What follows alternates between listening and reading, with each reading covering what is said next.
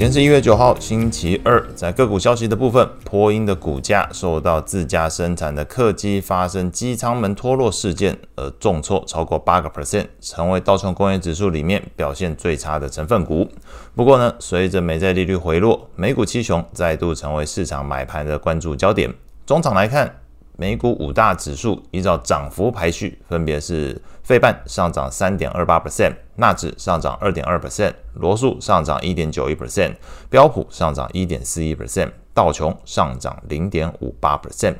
美股七雄涨幅全部超过一个 percent，其中 NVIDIA 股价上涨接近六点五 percent，股价也是再创历史新高。亚马逊股价上涨二点六六 percent，苹果股价上涨二点四二 percent，Google。股价上涨二点二九 percent，所以这边提到的亚马逊、苹果、这个谷歌，和股价的上涨幅度都超过两 percent。至于 NVIDIA，则是特例哦，这个股价上涨接近六点五 percent 的一个情况。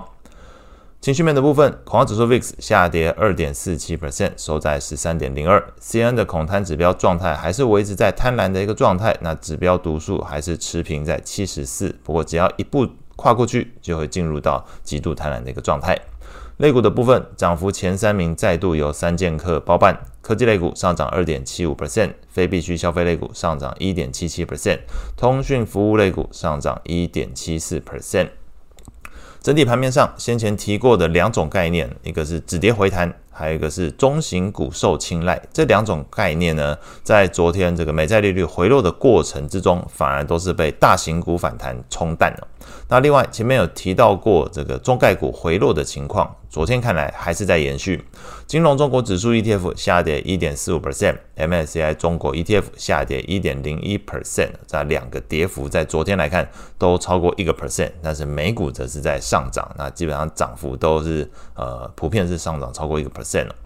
那在关于这个中国，甚至我们谈到这个全球经济哦，那比较值得留意的一则消息是，沙乌地阿拉伯调降对于亚洲客户的石油售价。那同时，二月份即将交付到欧洲、地中海还有北美的原油价格，也同样调降他们的呃出售价格。那显示出在沙特阿拉伯这边，原油的需求市场显示是全球的需求都相当疲弱。那消息则是拖累了昨天西德州原油期货重挫三点八三 percent，来到每桶七十点九八美元。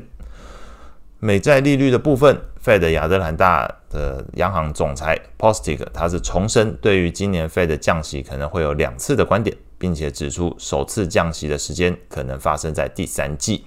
那昨天来看，美国十年期公债利率下降四点九四个基点，收在四点零一 percent；两年期利率则是下降五点四二个基点，收在四点三六六 percent；三十年期利率下降三点三七个基点，收在四点一七 percent。ETF 的部分，美国长天期公债 ETF TLT 上涨零点九九 percent，投资等级债券 ETF LQD 上涨零点七六 percent，高收益债 ETF HYG 上涨零点五六 percent。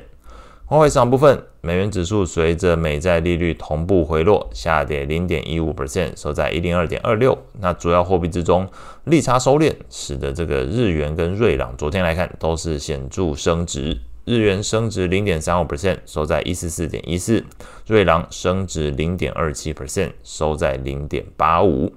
后续值得关注的经济焦点，那是包含美国在这一周会公布 CPI 跟 PPI，那中国也同样会公布 CPI 跟 PPI，可能就稍微留意看看，呃，中国这一部分是不是还是继续在通缩的一个情况？那美国的部分当然关注的就是这个通膨有没有持续回落的一个迹象。那以上是今天所有的内容，祝大家有美好的一天。